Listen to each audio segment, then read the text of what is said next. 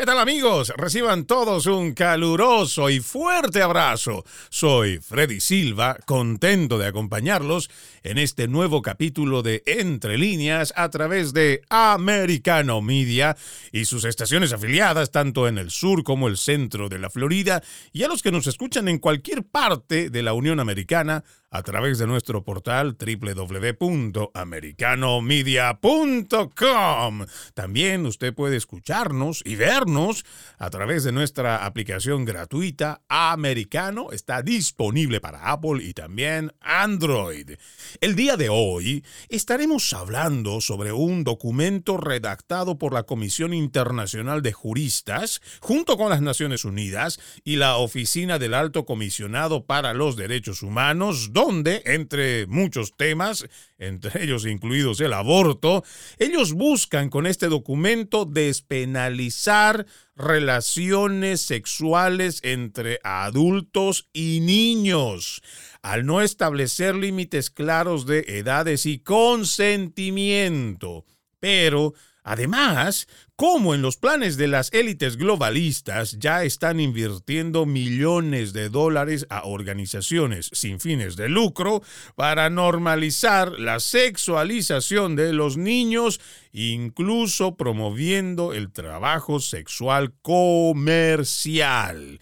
Quiero dar inicio y entrando de lleno con el tema con un artículo que usted también lo puede encontrar en la página en el internet. Esto es de la página oficial de la Comisión Internacional de Juristas, la ICJ.org.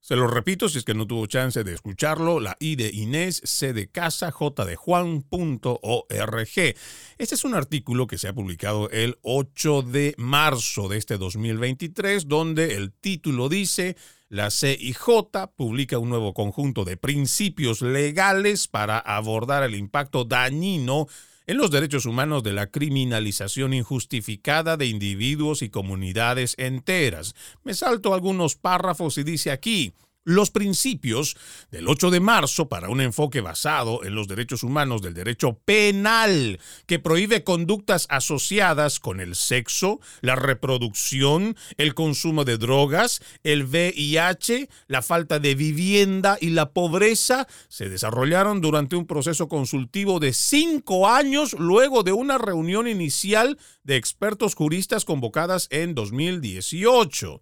Ojo con lo que nos están diciendo desde el principio. Este es un trabajo que como ya están acostumbrados muchos de los que escuchan este programa, este contiene esas palabras mágicas que traen los progresismos, ¿no? Estas palabras de diversidad, inclusión, tolerancia, y eso hay que añadirle, por supuesto, la justicia social, y sobre eso mismo es que estas personas dicen que se han reunido en base a muchas demandas, entre ellas para poder hablar sobre las conductas asociadas con el sexo que están penalmente prohibidas y que según ellos eso no es correcto. Pero continuando con el artículo, dice, la Comisión Internacional de Juristas, junto con el Programa Conjunto de las Naciones Unidas sobre el VIH-Sida, ONU-SIDA, y la Oficina del Alto Comisionado para los Derechos Humanos, ACNUD, para discutir el papel de los juristas al abordar el impacto perjudicial de ciertas leyes penales sobre los derechos humanos. Préstele mucha atención a lo que está escuchando. No se olvide que Entre líneas es un programa que lo invita a usted, querido oyente, a desarrollar una actitud crítica sobre lo que está recibiendo por información. Estos sujetos, quienes seguramente usted, amigo oyente, no los conoce, no sabe siquiera de dónde cohetes han aparecido estas fundaciones, organizaciones o estos mismos que se autodenominan en su página principal defensores de la justicia y los derechos humanos, ahora están diciendo a través de este artículo, y después voy a leerles lo que dice, estos planteamientos, pero nos están diciendo que esta gente, estos iluminados, estos juristas, estos académicos que forman parte de estas empresas o organizaciones supranacionales, nos están diciendo que hay que abordar un impacto perjudicial de ciertas leyes penales sobre los derechos humanos, como si ellos tuvieran algún tipo de poder sobre la soberanía de las naciones, pero así de atrevidos son que aunque no hayan sido elegidos por nadie, que nadie haya siquiera conocido el nombre de quienes ocupan las carteras más importantes, o sea, la presidencia, la dirección, pero ellos tienen una idea mesiánica porque ellos creen ser los mesías que nos van a venir a salvar el día de hoy, nos vienen a plantear ideas como que sus derechos humanos no son buenos en tales lugares, sus leyes penales no sirven y por eso hay que cambiarlas, hay que abordarlas. ¿Por qué? Porque lo dicen ellos. Nada más por eso. No porque haya existido una votación en una ciudad, en un condado, en un estado, en un país, y donde hayan determinado los pueblos, quienes son los que al final se van a someter a cualquier tipo de normativa o de ley. No, no, no, no, no. Para ellos simplemente que se hayan reunido en una casa, en una institución, en un edificio, y porque ellos creen ser parte de algo que es mucho más importante que cualquier nación, que cualquier población, entonces ellos dicen abiertamente, no, eso está mal allá, eso está mal acá y nosotros tenemos que cambiarlo. Y yo lo voy a repetir como ya lo he hecho en otros programas. Hay organizaciones supranacionales que no son legítimas.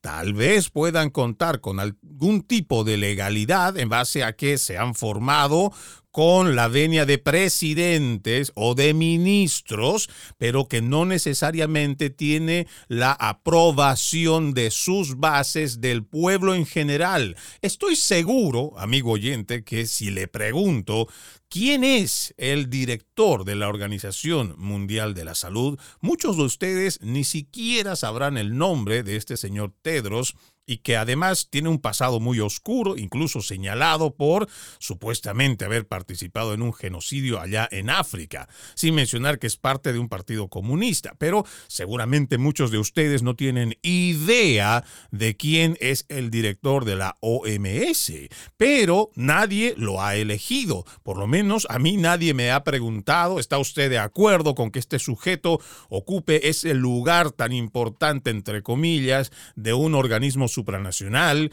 que además ha determinado durante la pandemia los protocolos a seguir, las órdenes e instrucciones que todas las naciones siguieron. ¿Está usted de acuerdo con que este individuo siga en ese cargo? Estoy seguro que por lo menos a mí no me ha llegado ningún tipo de invitación o alguna consulta para ver si yo estoy de acuerdo o no con las elecciones que tienen en las Naciones Unidas, en la Organización Mundial de la Salud, en la Organización Mundial de Comercio. No, porque nosotros ni siquiera sabemos de su existencia, pero esta gente desde ahí arriba quiere delinear qué es lo que nosotros debemos hacer con nuestras leyes, violando la soberanía de las naciones. Por eso es importante que le prestemos atención a lo que está pasando en el mundo. No me quiero salir del tema, el propuesto, en cuanto a esta ley que estaría buscando despenalizar las relaciones sexuales entre niños y adultos, pero sepan ustedes que ya en las Naciones Unidas han tratado de hacer cambios para unas futuras pandemias,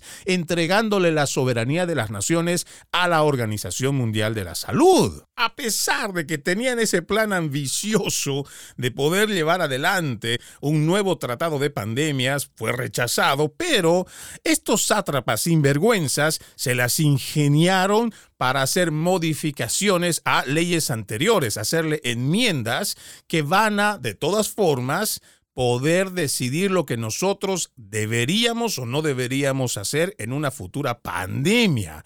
Ojo, ni siquiera hemos hecho un recuento de los daños, no hemos revisado qué se ha hecho mal, no se ha llevado a un juicio, a un proceso a gobiernos, a representantes políticos, igual el sector médico, todo el sector de salud, porque han habido personas que han fallecido por negligencia, más no por la enfermedad, más no por el virus. Pero ya están elaborando estructuras que les permita a estas élites, sobre todo las que manejan la industria farmacéutica, igual coludidas con el gobierno, para que puedan decidir sobre la vida de las personas.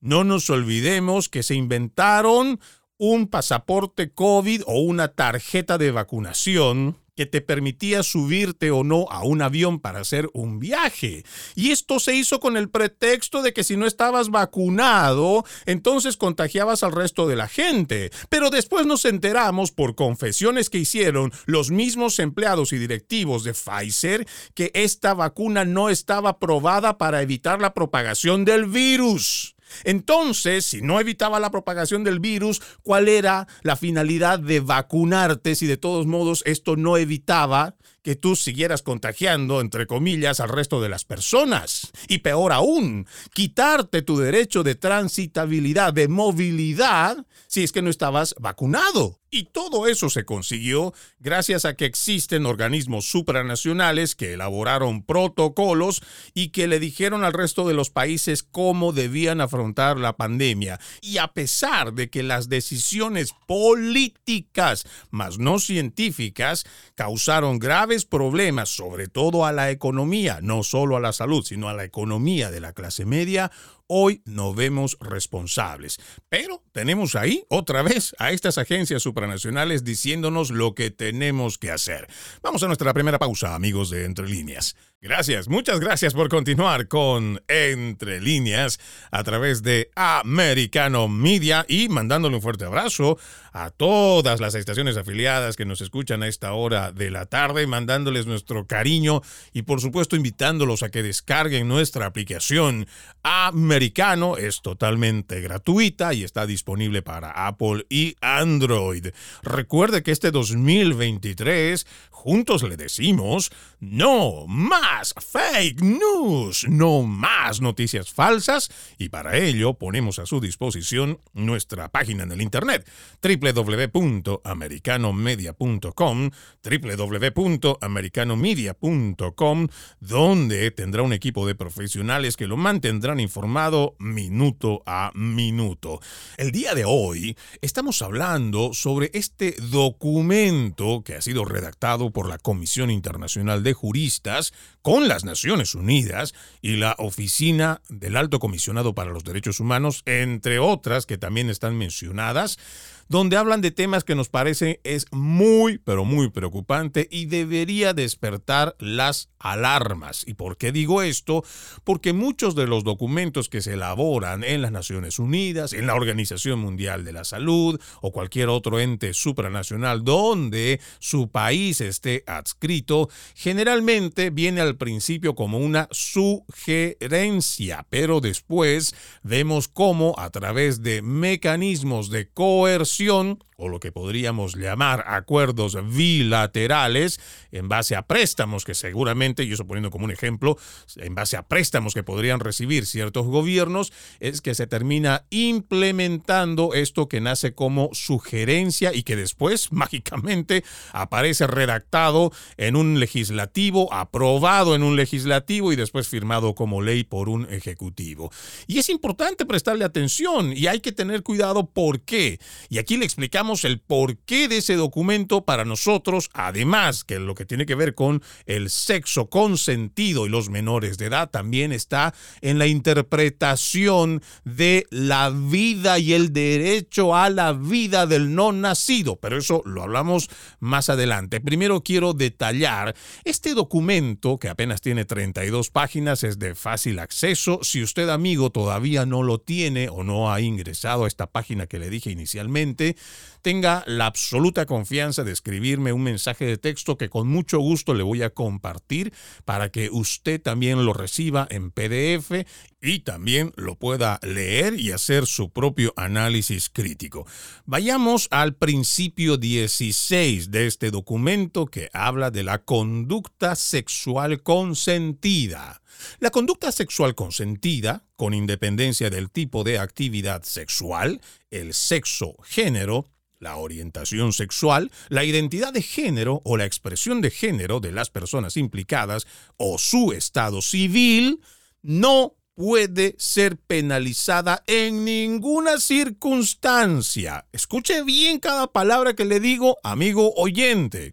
Las relaciones sexuales consentidas entre personas del mismo sexo, así como las relaciones sexuales consentidas entre personas de distinto sexo o las relaciones sexuales consentidas con o entre personas trans, no binarias y otras personas con diversidad de género o fuera del matrimonio, ya sean prematrimoniales o extramatrimoniales, no podrán, por tanto, ser penalizadas en ningún caso. ¿Qué le parece esta interpretación, pero además esta sugerencia que viene de esta Comisión Internacional de Juristas de las Naciones Unidas, lo mismo que el Alto Comisionado de los Derechos Humanos, llamándonos a la inmoralidad, diciéndonos que esto no debe ser penado por ley, seguramente cualquier otra concepción que nosotros podamos entender por moralidad?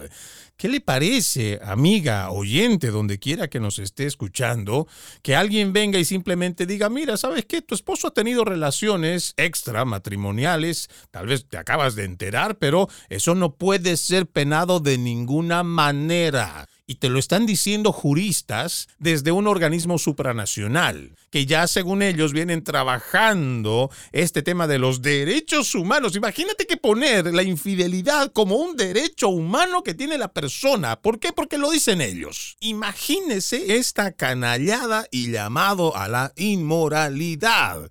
Pero como ya se habrán dado cuenta, estamos pasando por un sistema muy brutal de ingeniería social a través de los principales medios de comunicación, lo mismo que los streamings, lo mismo que cualquier página de internet, usted va a encontrar cómo este llamado a la inmoralidad es constante. ¿Por qué? Porque es parte de una ingeniería social que quieren que como sociedad nosotros no tengamos valores o que nuestros valores estén condicionados a algo. ¿Usted no ha escuchado esos mensajes que nos dicen? Es que amor es amor y es que en el amor todo se vale. Imagínese usted cuando nos viene lavando el cerebro con ese mensaje, pues entonces amor es amor y como en amor todo se vale, ¿qué pasa en el momento que un padre se enamora de su hija? Amor es amor, ¿no es cierto? ¿O qué pasa si es al revés? Que un hijo se enamora de su madre. Entonces eso ya no tiene que ser incesto. ¿Por qué? Porque en nombre del amor todo se vale. ¿Y qué pasa de aquellos que se enamoran de sus animales y tienen esto, esta desviación que es la zoofilia? Entonces, amor es amor, ¿no es cierto? Esas son las cosas que no nos preguntamos, esas son las cosas que recibimos como mensaje y eso es parte de una ingeniería social, pero como no hacemos el trabajo de discernir lo que estamos recibiendo, entonces ni nos espantamos, ni nos escandalizamos, al contrario, lo celebramos y como en la tele, sobre todo la tele, nos dicen pues el amor es amor, entonces vamos a darle rienda suelta al amor. Y cuando ya has aceptado esa ingeniería social, entonces entonces estos organismos, como los que estamos leyendo el día de hoy, pues ya no tienen pudor en decir que las relaciones sexuales extramaritales no deben ser condenadas ni penalizadas de ninguna manera y en ninguna circunstancia. Pero eso no es todo, porque continuando con la lectura de este principio 16 de la conducta sexual consentida, a continuación dice, con respecto a la aplicación del derecho penal, cualquier edad mínima prescrita para el consentimiento sexual debe aplicarse de manera no discriminatoria. Escuche lo que acabo de decir y si no lo ha entendido se lo repito. Con respecto a la aplicación del derecho penal, cualquier edad mínima prescrita para el consentimiento sexual debe aplicarse de manera no discriminatoria. La aplicación de la ley no puede estar vinculada al sexo, género de los participantes ni a la edad de consentimiento para contraer matrimonio. Además, la conducta sexual en la que participen personas por debajo de la edad edad mínima de consentimiento sexual prescrita en el país puede ser consentida, de hecho, sino de derecho. Ellos hablan de un derecho a esa edad mínima de consentimiento sexual y dice además, en este contexto, la aplicación del derecho penal debe reflejar los derechos y la capacidad de las personas menores de 18 años para tomar decisiones sobre la participación en conductas sexuales consentidas y su derecho a ser escuchadas en los asuntos que les conciernen de conformidad con la evolución de sus capacidades y su autonomía progresiva, las personas menores de 18 años deben participar en las decisiones que les afecten teniendo debidamente en cuenta su edad, madurez e interés superior y prestando especial atención a las garantías de no discriminación. Estos últimos párrafos, en realidad todo este párrafo que contiene este planteamiento en el principio 16 de la conducta sexual, es realmente aberrante. Aquí no ponen límites, simplemente para ellos es importante mencionar que la conducta sexual en la que van a participar estos menores de edad tiene que haber un consentimiento, pero además habla de esta aplicación del derecho penal que debe reflejar los derechos y la capacidad de las personas menores de 18 años para tomar decisiones sobre las participaciones en conductas sexuales consentidas. Ahora yo me pregunto, y seguramente usted, amigo oyente, igual madre de familia, se preguntará, y entonces, ¿dónde queda el límite de esas edades? Porque aquí simplemente y de una forma muy ambigua, pero creemos de una forma muy intencional, simplemente marcan una edad de 18 años para abajo, mas no indican cuál es el límite. Porque según ellos, y también si usted revisa los textos de las Naciones Unidas, igual que otros organismos, prefieren utilizar el término persona y no ser humano para Segundo, como ya es persona un niño de 5, de 4, de 7 años, entonces se puede presumir de este texto que esos mismos niños tienen derechos sexuales, tendrán igual el derecho a participar de forma consentida en este grupo de personas que van a tener relaciones sexuales. Lo dejo con esa pregunta. Seguimos, seguimos con más de Entre líneas a través de Americano Media y las distintas estaciones afiliadas, donde les mandamos un caluroso y fuerte abrazo. Muchas gracias siempre por estar con el programa y los invitamos, si todavía no lo han hecho, a descargar nuestra aplicación. Americano está disponible para Apple y Android y es totalmente gratuita. Hoy estamos hablando sobre este documento redactado por la Comisión Internacional de Juristas junto con las Naciones Unidas y la Oficina del Alto Comisionado para los Derechos Humanos, donde, entre otras cosas, habla de derechos y la despenalización de las relaciones sexuales consentidas entre adultos y menores de edad. Por supuesto, incluidos ahí adentro los niños. Para quienes recién se están integrando a este programa, hablábamos de los principios en los cuales se plantea esta redacción, este texto, que ya lo dijimos, tiene 32 páginas. Si usted quiere leerlo, le pido que con toda confianza me escriba a través de mis redes sociales. Con gusto les mando en PDF este documento que apenas tiene unas 32 páginas.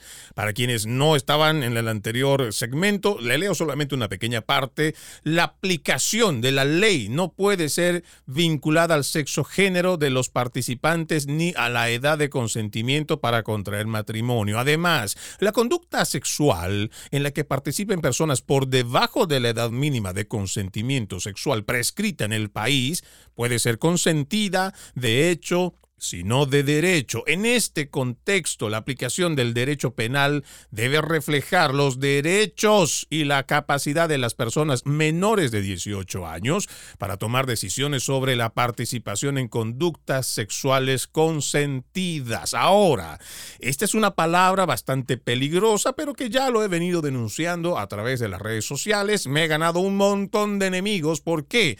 Porque las personas, y sobre todo los groomers, si alguien no sabe qué significa esa palabra, pero son de esos pervertidos, esa gente perversa que sabe que va a poder manipular a un menor de edad, ya sea con regalos, puede hacerlo igual con invitaciones a lugares, puede convencerlo a este menor de edad, tanto como un niño de 5 años, un niño de 9, 10 años, igual que un adolescente, puede hacer algún tipo de amistad primero, darle regalos, hacer como que lo escucha, que lo entiende, que lo quiere, pero la finalidad es de poder abusar de este menor. Pero como existe esta palabra consentimiento, entonces ya eso no caería dentro del delito ni de estupro ni de violación a un menor de edad. Hay gente que alegremente dice, pero ¿cómo es posible que tú no quieras hablar de un consentimiento en los menores de edad? ¿Cómo es posible? Yo digo, pero ¿cómo es posible más bien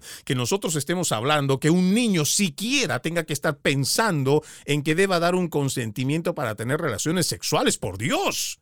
De esto es de lo que se aprovecha esta gente perversa. Porque el momento que ya se les plantea esa idea clara, objetiva, entonces ya no saben qué hacer. Porque yo le pregunto a usted, madre de familia, padre de familia, abuelo, abuela, tío, hermano, ¿usted estaría de acuerdo en cualquier etapa de la niñez, de esa inocencia, de esa criatura que tenga relaciones sexuales, aunque fueran como tratan de hacer estos perversos utilizando la palabra consentimiento? ¿Usted estaría de acuerdo? Entiendo que esto es una pregunta retórica y que la mayoría de las personas simplemente dirían que no, pero no falta el ingenuo, por no utilizar otra palabra, para salir a decir, pero entonces, ¿cómo las sociedades árabes pueden casarse con niñas de nueve años? ¿Cómo es eso? ¿Que porque hace una sociedad entonces quiere decir que es correcto? Entonces nosotros porque lo hacen en otra parte del mundo, nosotros lo tenemos que aceptar como bueno. ¿Usted lo aceptaría si tiene una hija de nueve años, de ocho años, de siete años, que sabe, independientemente de qué diga su ley, su norma, usted permitiría que este sujeto se case con una niña, con una menor de edad, sabiendo que tarde o temprano, ya sea en esa misma niñez, igual en la adultez puede ser abusada sexualmente. Y digo abusada sexualmente porque esa es la palabra. Yo no entiendo cómo es posible que podamos ser manipulados cuando nos dicen que hay un consentimiento, por favor. ¿Qué podría saber una niña de tan solo 7, 8, 9, 10 años de lo que significa estar casado con alguien? Peor aún, ¿qué significa tener relaciones sexuales con otra persona, ya sea igual un niño, un adolescente o una persona mayor? ¿Cómo nosotros no podemos ver estas cosas que realmente están entrando a través de nuestras legislaciones y no hacemos una resistencia y defensa por los más pequeños. Y créame cuando le digo que esto no va a parar aquí, no se va a detener en la simple redacción de estos planteamientos de estos juristas o de estas organizaciones supranacionales. ¿Y por qué le digo esto? Porque ya hay movimientos en donde se están pagando millones de dólares para normalizar la sexualización de los más pequeños. Mucha gente ni siquiera se ha dado cuenta cómo a través de películas, a través de series, ya sea infantiles igual, parece que fueran infantiles, pero ya están mostrando a los niños que la sexualización, por eso usted va a ver que hay canciones infantiles donde implícitamente hay movimientos sexuales, hay movimientos obscenos. Pero como es el niño el que está bailando reggaetón y se está moviendo como en algún momento seguramente le dio a la mamá o le dio al tío, al primo y hace los mismos bailes, los mismos movimientos sexuales, pero como es un niño entonces no nos escandalizamos. Lo que no estamos viendo detrás es que existe un lavado de cerebro. Lo que dijimos hace un momento, existe una ingeniería social que tiene por objetivo, entre los muchos, el hipersexualizar a los más pequeños a través de distintas plataformas y a través de distintos mecanismos. Y a esto hay que añadirle que también existe la inversión de cuentas millonarias para que esta sexualización ya pueda tener un lugar, un espacio, un trabajo. ¿No me lo cree? Aquí tengo un artículo del Fox News que esto fue escrito el 17 de abril de este 2023, dice, Bill Gates financia millones a una organización sin fines de lucro que afirma que los niños nacieron sexualmente, los niños de 10 años deberían aprender sobre el trabajo sexual comercial. Para quienes todavía no lo saben, la Fundación Bill y Melinda Gates donan millones de dólares anualmente a una organización no gubernamental que afirma que los niños nacen ya sexuales y deben aprender sobre el trabajo sexual comercial antes de los 10 años. Seguramente usted ha escuchado de la IPPF, de Planet Parenthood y es la Federación Internacional de Planificación de la Familia, que esta entidad pues se supone que es sin fines de lucro, pero ejerce una influencia significativa en la educación sexual mundial, sin mencionar el aborto. La ONG comprende 120 organizaciones independientes en más de 146 países y ha recibido, incluida su red europea, más de 80 millones de dólares de Bill Gates. Otros donantes importantes incluyen a la Organización Mundial de la Salud, por si usted todavía no despierta de estos organismos supranacionales, dice, un conjunto de herramientas lanzado en 2017 mostró una idea de cómo la ONG enseña educación sexual a niños de todo el mundo. La actividad sexual puede ser parte de diferentes tipos de relaciones, incluidas las citas, el matrimonio o el trabajo sexual comercial, entre otros, es lo que dice la IPPF sobre los niños menores de 10 años que deberían ser enseñados, adoctrinados, educados, que fue además señalado por primera vez por Nicole Solas del Foro de Mujeres Independientes. A los niños menores de 10 años también se les debe decir, a medida que crezcan, es posible que comiences a interesarte en personas con diversas identidades de género. Esto es lo que promocionan las IPPFs no solo en los Estados Unidos, sino como lo menciona este artículo, abarca 146 países y ya han recibido para sus programas más de 80 millones de dólares solo, ojo, ¿ah? solo de la fundación de Bill y Melinda Gates. Pero continuando con la lectura, y ojalá no se me caiga para atrás en el asombro que vaya usted a recibir al momento de escucharlo, dice, la IPPF sugirió en múltiples instancias que los niños nacen sexuales. A los niños menores de 10 años se les debe enseñar que la sexualidad es parte de ellos desde el momento en que nacen, que su sexualidad se desarrolla y cambia a lo largo de su vida, que el positivismo o el sex positivismo reconoce que los seres humanos, incluidos adolescentes y jóvenes, son seres sexuales autónomos. Escuche esto que dice que realmente son barbaridades, pero usted lo puede leer y encontrar este artículo. Dice, los educadores sexuales, esto según la ONG, deberían tener una comprensión de los jóvenes como seres sexuales.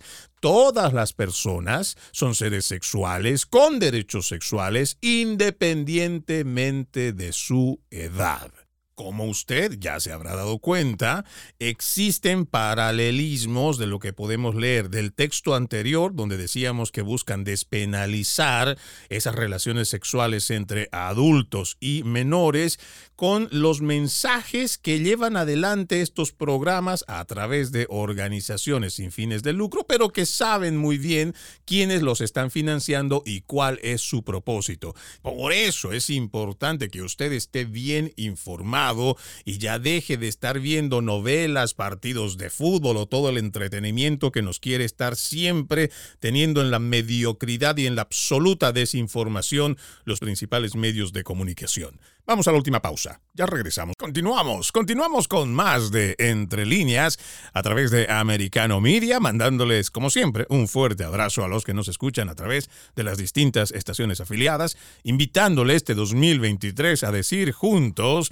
no más fake news, no más noticias falsas. Para ello tenemos un portal www.americanomedia.com, www.americanomedia.com donde usted estará informado minuto a minuto, pero también puede descargar nuestra aplicación gratuita, es americano, está disponible para Apple y también Android.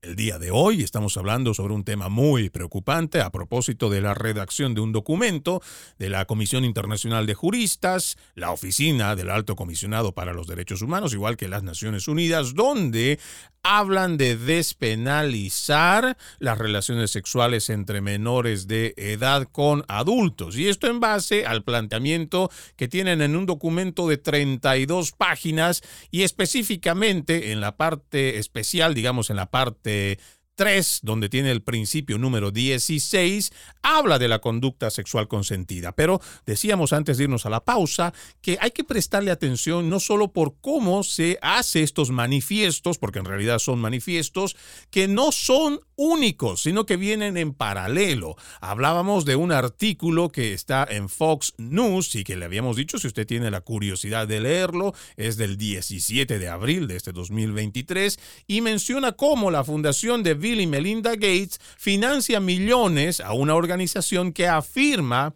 que los niños ya nacen sexualmente y que estos niños menores de 10 años deberían aprender sobre el sexo o más bien el trabajo sexual comercial. Continuando con la lectura de este artículo, dice, el plan de estudios decía que los niños menores de 10 años deberían ser conscientes de la regla general de que nadie puede tocarte si no quieres. Claro, implícitamente nos están diciendo en este mensaje, si no quieres, pero si quieres sí te pueden tocar. Y es ahí donde la gente se aprovecha de esta palabra que dicen consentimiento. Y es ahí donde las personas me parece que brutalmente se equivocan al permitir que esto siquiera esté dentro de las legislaciones. ¿Qué pasa cuando a un niño le das un caramelo? Es una niña de 7, 10 años, a quien la puedes convencer con un regalo, una muñeca, y entonces si le preguntas, oye, si puedo tocarte, la niña no tiene idea de qué le vas a tocar, por qué se lo vas a tocar, o por alguna situación, circunstancia, ella está más que enfocada en ese regalo que le acabas de dar, pero claro, existe un consentimiento. El momento que alguien venga por ahí y seguramente habrá alguien que estaba pasando por la calle y dice, oye, mire, le está tocando a esa niña. Entonces el otro tipo dirá, pero yo le pregunté, hubo un consentimiento. Y tal vez, como la mayoría de las personas que se escandalizan y dicen, no, pero es que eso no puede pasar, créame, no sea tan ingenuo, no solamente puede pasar, sino que ha pasado, está pasando y va a seguir pasando. Por eso es que nuestra función como adultos es cuidar a los niños. Continuando con la lectura, durante la infancia, los niños deben aprender sobre las convenciones sociales básicas de privacidad, desnudez y respeto por los demás en las relaciones para que puedan identificar situaciones en las que se está violando su derecho a la seguridad. Gates donó a la organización años antes y años después de que se publicara este informe del 2017. La fundación no respondió de inmediato a una solicitud de comentarios sobre si respaldan los mensajes con el conjunto de herramientas de educación sexual de la IPPF. Pero la organización, la IPPF, fue creada, no se olviden, originalmente por una eugenesista, fundadora original de Planet Parenthood, que es Margaret Sanger, en la década de 1950. Y si usted no se acuerda, pues yo le refresco la memoria. Esta era una mujer, además de racista, clasista, pero por cosas de cómo han manejado a través de los principales medios de comunicación, la han vuelto como la heroína y defensora de las mujeres, la líder de las feministas. Lo que no han leído estas feministas que hacen héroe a esta mujer es que ella inició proyectos eugenesistas y que también recibió millones de dólares de John D. Rockefeller III, quien recibió con mucho agrado la idea de que existen seres humanos mejores y hay otros que son inferiores. Por lo tanto, lo que propone la eugenesia es que vamos a permitir que las mejores razas, según Margaret Sanger y sus artículos, sería la raza blanca, pues entonces vamos a irla mejorando, depurando y para ello pues planteó que se pueda hacer el aborto como un derecho. Es a partir de ahí que las personas empiezan a tener esa idea en la cabeza, no porque exista una reivindicación propia de las mujeres con relación al aborto, no, sino la idea de élites como la de la familia Rockefeller, igual que esta eugenicista Margaret Sanger, que dijeron, bueno, para poder reducir la cantidad de personas que no consideramos son las personas aptas, pues entonces vamos a utilizar el aborto, primero para evitar que la población siga aumentando y segundo, para, según ellos, ir depurando o eligiendo, quedándose con la raza que ellos consideran es más apta. Pero volviendo a este tema que para nosotros es crucial hablarlo, el hecho de que existan movimientos a través de la nación y en el mundo para primero sexualizar a los niños, segundo, hacer que existan espacios donde ellos puedan desarrollar su sexualidad incluso en la parte comercial, como decía este artículo de Fox, con niños menores de 10 años, pero también existen movimientos de los cuales no podemos hacernos de la vista gorda, porque además de buscar esta sexualización, pues claro, tendrá que haber también un movimiento que permita que ya no se vea mal el pedófilo, esa persona que tiene atracción por los niños con deseos eróticos, con deseos sexuales. Pues si usted todavía no lo sabe, y seguramente en alguno de mis programas habrá escuchado, pero se lo recuerdo, existe la NAMBLA, la Asociación Norteamericana de el Amor entre Niños y Adultos, que fue fundada en 1978. Según aquí, porque usted también puede ingresar a su página, porque hasta página tienen, nambla.org, usted puede entrar ahí, donde dice que fue inspirada por el éxito de una campaña basada en la comunidad gay de Boston, que se defendió contra una casa de brujas local. La meta de la NAMBLA es poner término a la extrema opresión que sufren los hombres y niños que tienen relaciones mutuamente consensuales. Ojo, ¿ah? Su defensa, su lucha es para poner fin a esta extrema opresión que sufren estos adultos y niños que tienen relaciones mutuamente consensuales. Y cuando le hablo de movimientos, aquí tengo uno que seguramente usted también lo ha escuchado, que es el movimiento MAP como mapa, pero es Minor Attracted Persons, personas atraídas por menores de edad. Ahora, más que nunca, si usted hace búsquedas, va a encontrar que existen blogs o igual que existen páginas donde cada vez se escriben más artículos donde ponen a estas personas atraídas por los menores de edad sexual o eróticamente como si fueran víctimas, como si fueran oprimidos y que hay que ser empáticos y pensar en ellos como seres humanos, por Dios. Aunque usted no me lo crea, aquí por ejemplo tengo uno de estos artículos, usted también puede ingresar a prostasia.org, así como se lo digo, prostasia con S las dos.org, y le leo este pequeño fragmento que dice, hay una serie de razones por las que un individuo puede identificarse de la persona en la que lo hace, pero los términos persona atraída por menores, MAP o persona con atracción menor, se están adoptando cada vez más porque son más precisos se usan para referirse a las personas que pueden sentirse atraídas por los adolescentes en lugar de los niños preadolescentes y también porque no tienen la misma connotación de que el individuo es un abusador activo. De este tipo de textos cada vez vamos a ir escuchando más. ¿Y sabe por qué? Porque como sociedad vamos perdiendo los valores y lamentablemente hemos relativizado todo. Hemos sucumbido ante esta ingeniería social que con mensajes han ido cambiando lo mismo que relativizando nuestros valores, pero estará en la mente, en la acción, la reflexión de cada uno de nosotros el proteger a estos niños y evitar que leyes que permitan que los abusen sean detenidas, sean derogadas y que sean eliminadas de nuestra sociedad. Soy Freddy Silva. Gracias por acompañarme. Los invito a que continúen con la programación de Americano Media.